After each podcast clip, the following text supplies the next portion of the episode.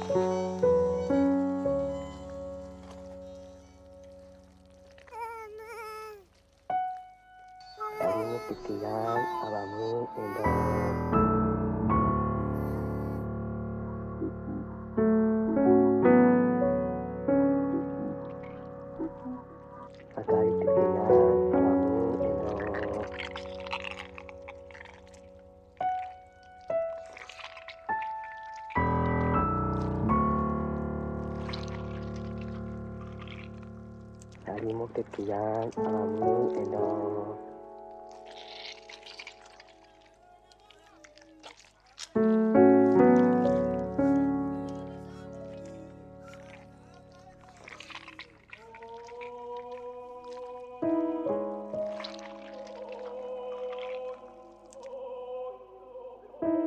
Hola querido, buenos días. Bueno, acá ya rozando el mediodía de una tarde que se, que se asoma como muy primaveral, muy fresquita durante las mañanas y con 15 grados, ya empieza a ser todo muy lindo, con los primeros brotes y mm, aunque mucho frío aún. ¿Sabes qué? He escuchado el programa de, de Oscar Peterson, de, de José Pablo Feynman, de tus recuerdos de la infancia en el pueblo. Y fue muy loco porque iba por un por una pequeña aldea gitana, ¿sí? con mis cartas, con mis auriculares, con mi libreta para ir apuntando esas, esos pequeños milagros ocultos en los rincones de, esta aldea gitana. Y era muy loco cómo me sentía, me sentía como una especie de, de plano de Custurica, ¿no? en el medio de como de una especie de, como de fonavi o favela gitana, maravillosa, con muchos contrastes. Y la verdad es que fue muy loco, te iba escuchando ahí y digo, qué, qué, qué poderoso el alcance de, la radio y de la tecnología actual en ese aspecto, ¿no? Que, que vos sabés que yo hoy te estaba escuchando a vos en el medio de una, de una, de una favela gitana, en donde, por cierto, me invitan a comer siempre guisos gitanos y andaluces.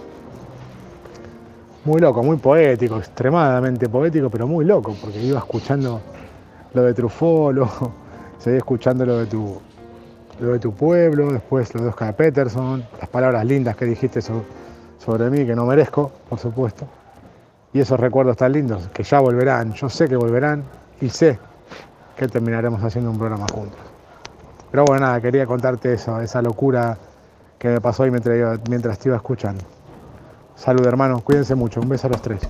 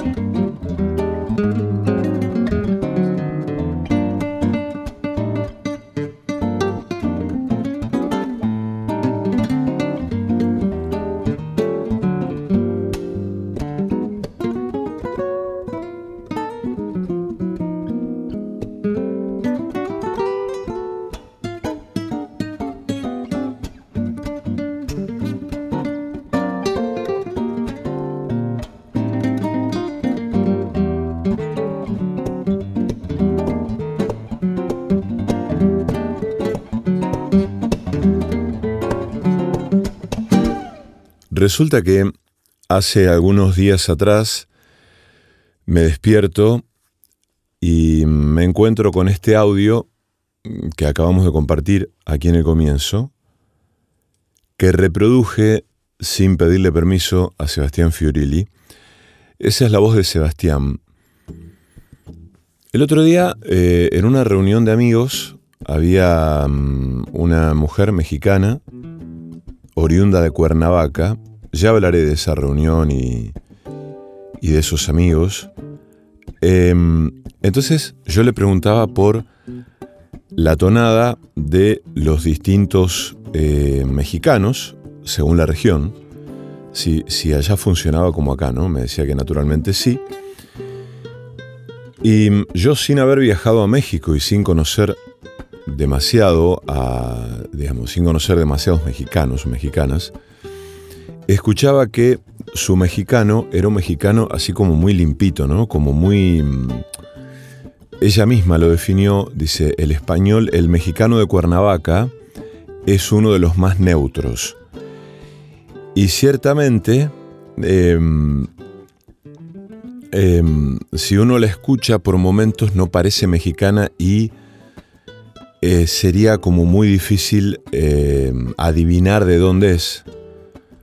Vieron que hay gente que tiene una capacidad asombrosa, ¿no? un oído impresionante para escuchar una, una lengua, un idioma, una tonada y decir esta persona es de Ecuador o de Venezuela. Bueno, yo no tengo eso, eh, al menos en el universo de los países de Latinoamérica, ¿no? Em, digo esto porque yo cuando viajo a un lugar a donde se habla otro idioma o por Argentina a donde hay una tonada muy marcada, por ejemplo Córdoba o Salta, se me pega. Estoy algunas horas apenas, algunos pocos días, em, intercambiando con los locales y enseguida se me pega la música, ¿no? Me parece hermoso eso. Y Sebastián, como habrán escuchado, eh, tiene como una música del español tiene como una cosa así medio eh, que suena, ¿no? Algunos modismos, algunas palabras, y me parece muy tierno eso. Em, hace unos días me desperté con este audio de Sebastián, donde me cuenta esto que, que acabo de compartir. Él está trabajando como cartero, además de otras cosas, y me cuenta que abomina de la parte racista de España, que naturalmente tiene que ver con un avance eh, de las derechas, que es un fenómeno que está ocurriendo en buena parte de Europa, ¿no? Y mm, que se sentía como en una película de Amir Kusturica yendo a una, mm, eh, a una aldea gitana y, mm, y después me llama por teléfono y charlamos más de una hora por teléfono, ¿no? Él estaba con tiempo, bueno, yo también justo había terminado de hacer algo y charlamos más de una hora, ¿no? Una hora gozosa de conversación que bien podría haber sido un programa de radio.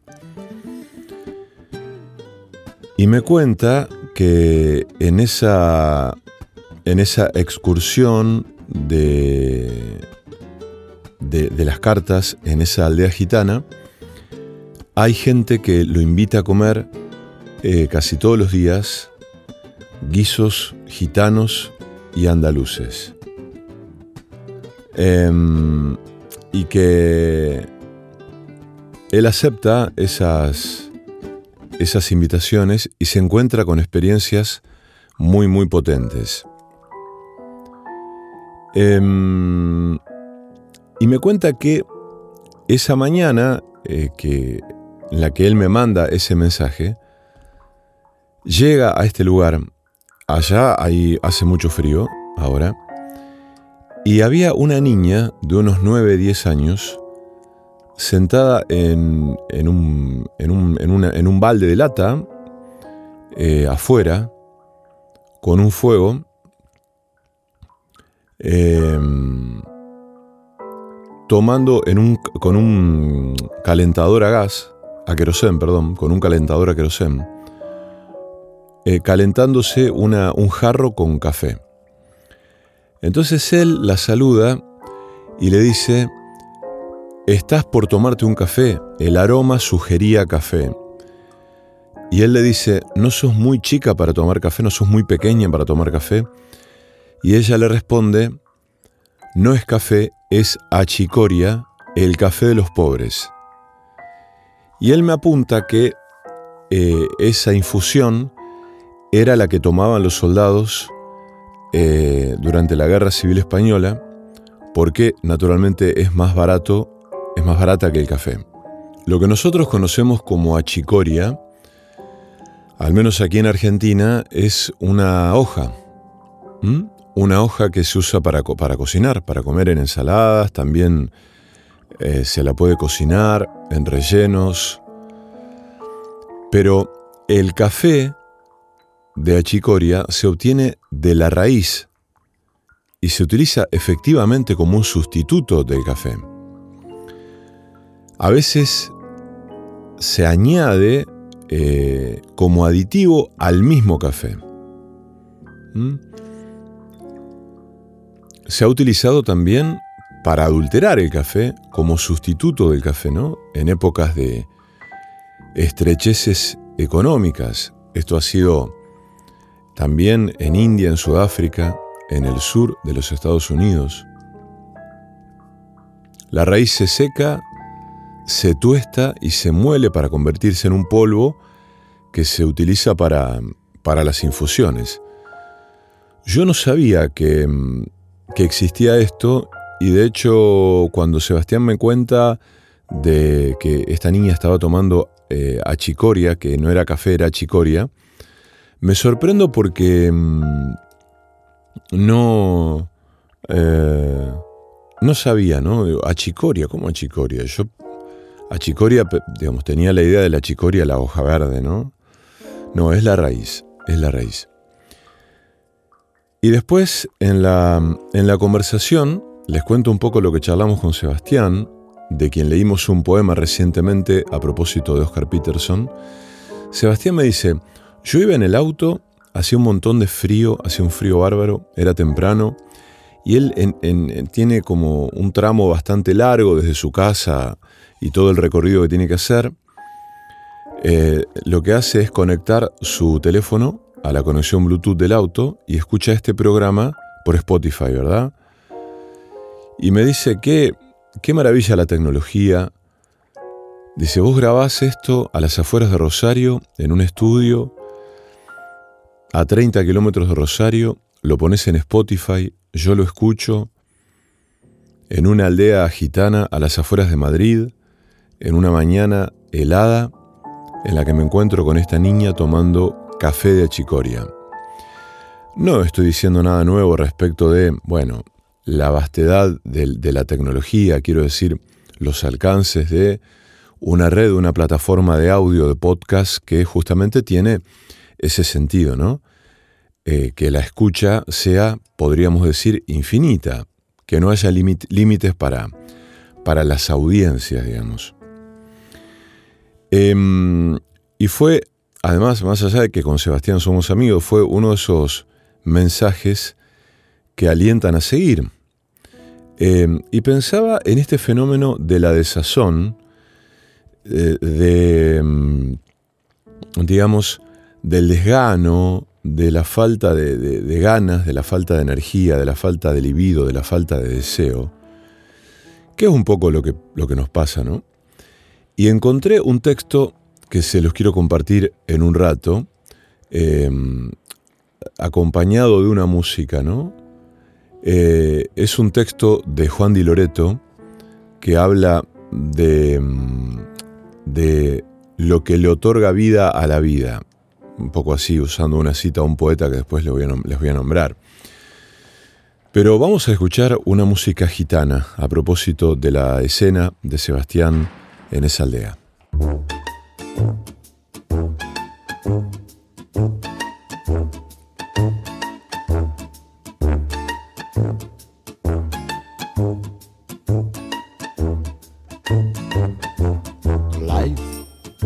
it's a candy with a red hot chili pepper filling inside. Life, are you ready? You'll be butterfly in the ultimate fight. Light treats you gently like Virgin Mary, but then strikes back like Chris Eubank. Life, it is full of surprise. Crossroad to hell or paradise. But little did I know, Mr. Preacher Man, what real life could do and shit could hit the fan. Life is beyond peace and war, justice and crime. I remember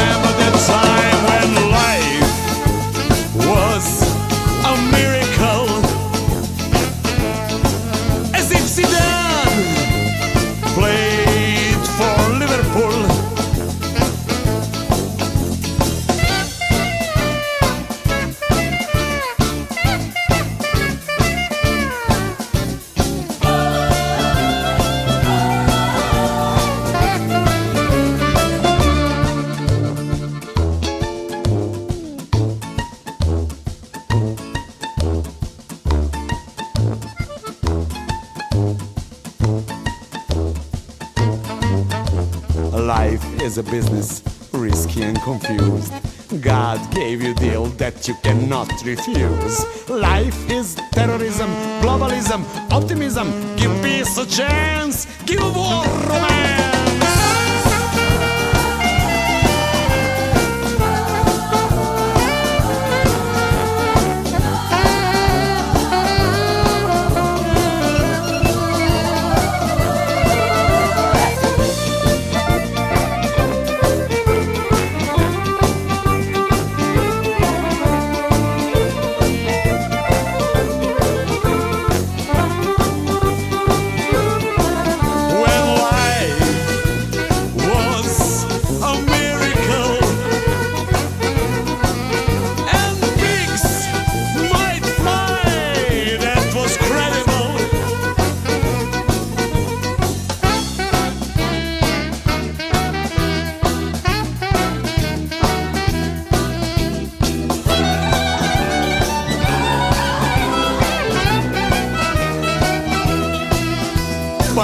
Did I know, Mr. Preacher Man, what real life could do and shit could hit the fan. Life is beyond peace and war, justice and crime. Do you remember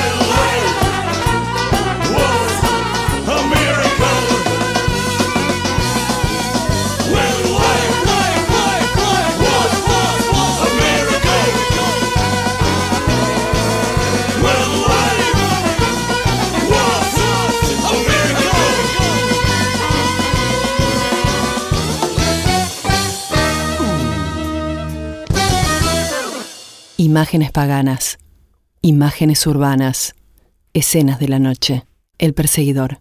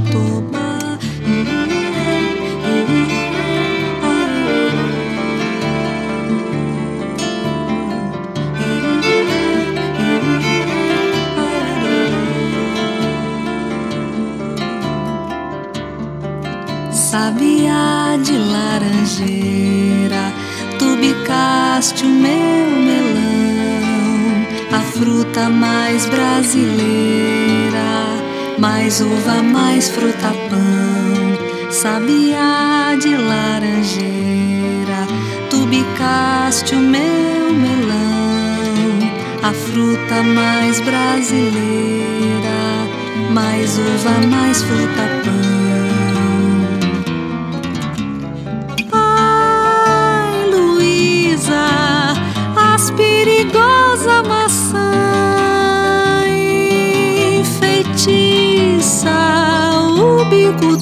Itapuã.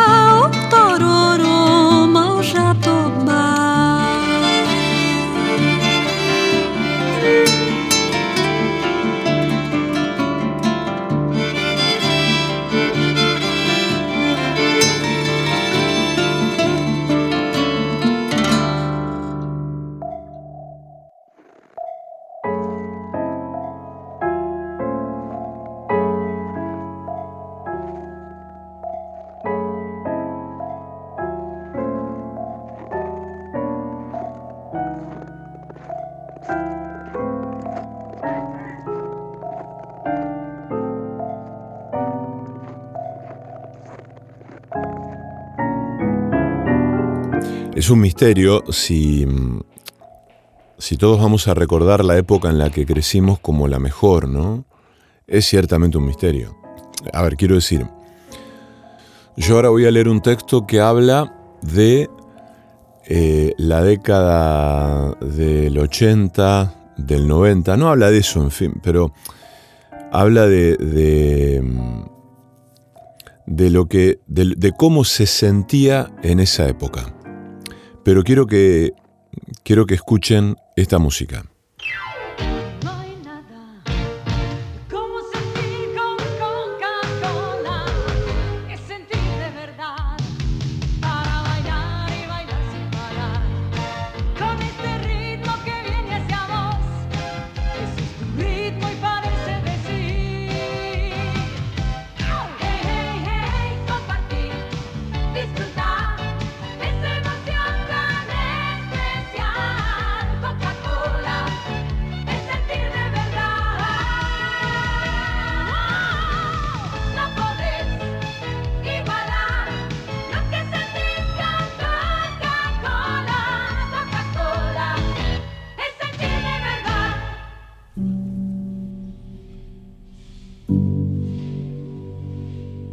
¿Qué otorga vida a la vida? Dice el poeta Hofmannsthal en La muerte de Tiziano. Un día cualquiera, de un verano cualquiera, de esos días largos y aburridos en los que todo queda suspendido en el aire porque no se te pasa más, das vueltas como un gato sin poder acomodarte en el trabajo, en ese trabajo insufrible, repetitivo, insustancial, funcional andás a ver a qué. Estás ahí más aburrido que chupar un clavo. Antes se decía eso cuando estabas muy aburrido. Pero algo te llama la atención. Acabas de ver una vieja publicidad de Coca-Cola y un pensamiento ocurre. Los 80 sonaban distintos. No es alegría, pero hay un optimismo extraordinario en la publicidad. Algo que hace que hoy no sea verosímil producir una pieza así, salvo desde ese cinismo resignado que nos domina.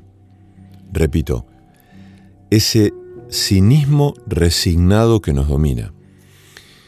Es un poco como aquellos musicales viejos donde la gente se ponía a bailar sin mucho sentido, simplemente bailan. Se toman esa coca en vidrio riquísima que hacían antes en la época que se guardaban las chapitas, incluso las latas, porque lo que te vendían era una Coca-Cola. En la era del cinismo, estamos acostumbrados a esta nostalgia que te agarra un 24 de diciembre a la tardecita cuando tomaste algo. Te acordás de cosas, le escribís a ese amigo que nunca ves pero querés mucho. ¿Qué nos queda en un mundo sin salida? La reminiscencia, el querido pasado. Piglia, Ricardo Piglia, decía que releía el diario de su vida cuando no estaba bien. Y algo de eso hay. Cuando una época no está bien o cuando uno no está bien con la época. Y todo nos ratifica que ya no somos iguales. Se perdió esa música que ya no escuchamos en ningún lado, pero que siempre estamos buscando. Por eso nos gustan esos bares viejos color café con leche, o Montevideo, que parece guardarnos en muchas de sus calles una imagen antigua de Buenos Aires, un poquito más horizontal, con más cielo y el río cerca. ¿Todo es ilusión o recuerdo? Y entonces, ¿cómo recuperar esa música, ese hálito, ese sabor de una época que cada vez queda más lejos, como quedará también esta época que será añorada por los jóvenes de hoy? Solo hay una respuesta, pero una respuesta que abre tantos caminos como hombres y mujeres erramos por la tierra, la creación. Diremos, el futuro sirve para soñar, el pasado sirve para crear. Hace poco HBO Max estrenó una miniserie maravillosa, Station Eleven, una obra sobre el fin del mundo y de los mundos que se crean con su fin. Es decir, salvo un cataclismo, ningún mundo se termina. Evito como invitación a verla una sinopsis de la miniserie porque de lo que se trata es de subrayar que el otro lado del derrumbe y la muerte y la soledad es la creación de cosas. En la serie, una compañía itinerante de actores da vida a Shakespeare, son los que llevan humanidad a un mundo devastado. Los que hacen que la Zoe, la vida desnuda, común a todos los seres del mundo, se transforme en bios, en la verdadera vida del hombre. Creatividad. ¿Qué hacemos con lo que tenemos? Walter Benjamin había notado en apuntes para su tesis de filosofía de la historia, el método histórico es un método filológico y a ese método subyace el libro de la vida. Y a continuación citaba al poeta Hofmannsthal, leer lo que nunca fue escrito, es decir, la historia y todo en el ser humano es una creación. Leer es el reverso de escribir. Leer para escribir lo no dicho, lo no creado. Pero no es una creación ex nihilo de la nada, sino del caos a partir de eso que llamamos realidad, de esa piedra gigante sin forma que tenemos delante nuestro a diario. Cuenta George Steiner que Miguel Ángel estaba obsesionado con el mármol antes del cincel, porque, se puede suponer, el mármol es pura posibilidad, no está leído, no está tallado, escrito. Y en la destrucción del mármol, de su muerte, De ahí surge la creación. Con lo viejo, construir lo nuevo y así, ad infinitum.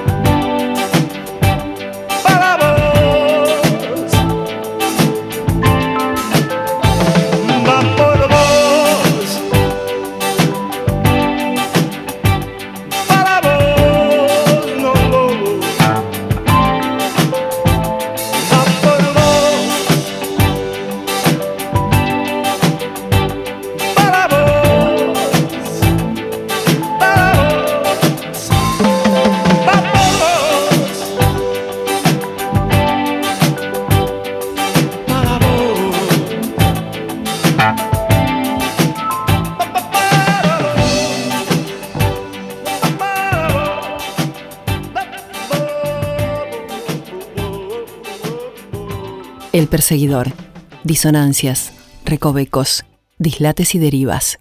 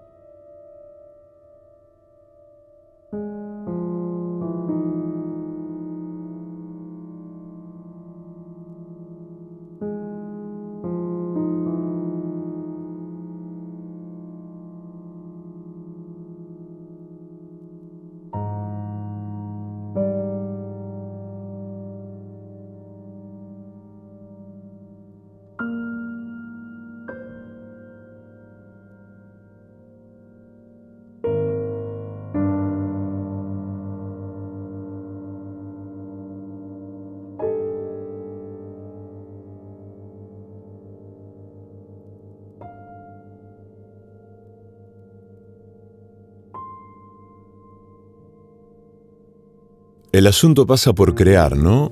Por crear con el pasado y soñar el futuro. Pero ¿cómo hacerlo si uno eh, está bajo el dominio muchas veces de la angustia, de la depresión, de la necesidad extrema? ¿Cómo hacer para crear? ¿Cómo hacer para sentir esa energía que a veces nos invade como una especie de rayo inexplicable en medio de los días y nos pone en otro lado? Nos hace saltar de la cama recordando que estamos vivos, ¿no? ¿Cómo, cómo se hace para sentir eso? A veces pasa, a veces este, tenemos esa fortuna de algo que nos pega en la cara y nos levanta de las pestañas para mover el culo y poner manos a la obra. ¿A qué? A algo. No sé, a algo. ¿No sienten a veces, por ejemplo, aquellos que escriben, ustedes que escriben, a veces cuando logran escribir un pequeño poema, un pequeño párrafo, un pequeño relato, un pequeño texto sobre algo, y logran drenar algo ahí, ¿no sienten que tienen el día hecho? Que ya está, que el resto de lo que pase está amortiguado por esa sensación de, plenitud, de felicidad, vaya a saber qué. Em, el asunto es la creación. Mm. También creo que para crear hay que moverse, hay que moverse incluso a pesar de uno, es decir, hay que moverse con las pocas ganas de moverse que uno siempre tiene, ¿no? Por eso, en medio de todo este relato, que tiene que ver con, con una premisa que no es la que propone este, el autor del texto que leímos recién, pero que de algún modo se insinúa, ¿no? Que es que mm, todo tiempo pasado fue mejor. Últimamente yo me estoy tentando a decir que sí. En esa reunión de amigos que fue el viernes pasado, em, en un momento alguien bromea, la modernidad es una mierda, y otro corrige, no, no, la posmodernidad es una mierda, porque ya dice, los discos de vinilo son o fueron la modernidad. Bueno, más vale, no estamos hablando en términos históricos, rigurosos, ¿no? Pero mm, ciertamente em, uno pareciera que tiene que andar a tientas, ¿no? Medio con un machete desmalezando el camino para poder respirar. Por eso les voy a leer este poema de Héctor Rojas Erazo, que se llama Contando con los dedos. Una buena mañana al despertar te encuentras con tus ojos y tus huesos, haces cuenta, a tanto por difunto y te limpias un poco, esgarras rudamente las viejas cañerías de la hiel, te afeitas, escupes en la taza del baño y te escuchas llover entre las piernas. Como un músico afinas la voz en tu garganta, sales al sol, prometes, sin querer ni saberlo, ser mejor cada día, servir a tu bandera, dar a Dios lo del César y a César lo del viento. Lo de siempre. En fin, así te sientes y te pones a arreglar tu cajita de lodo, a clavarle la luz y la sombra de tu horario, a usar como quien dice el esqueleto. Dejas el rostro allí sobre la brisa, como quien deja un plato, y recibes en pago tu ración de amargura. O tal vez de esperanza, depende. Te regaña la muerte o la salud por incumplido, por no ser más estricto. Te regaña y regresas a ti te pierdes en tu asunto o te ríes, de algo te ríes, suponte, o te quedas sentado oyéndote por dentro. Así mientras ocurre. Así la cosa. Ahora vamos a seguir, vamos a seguir con What are you doing the rest of your life?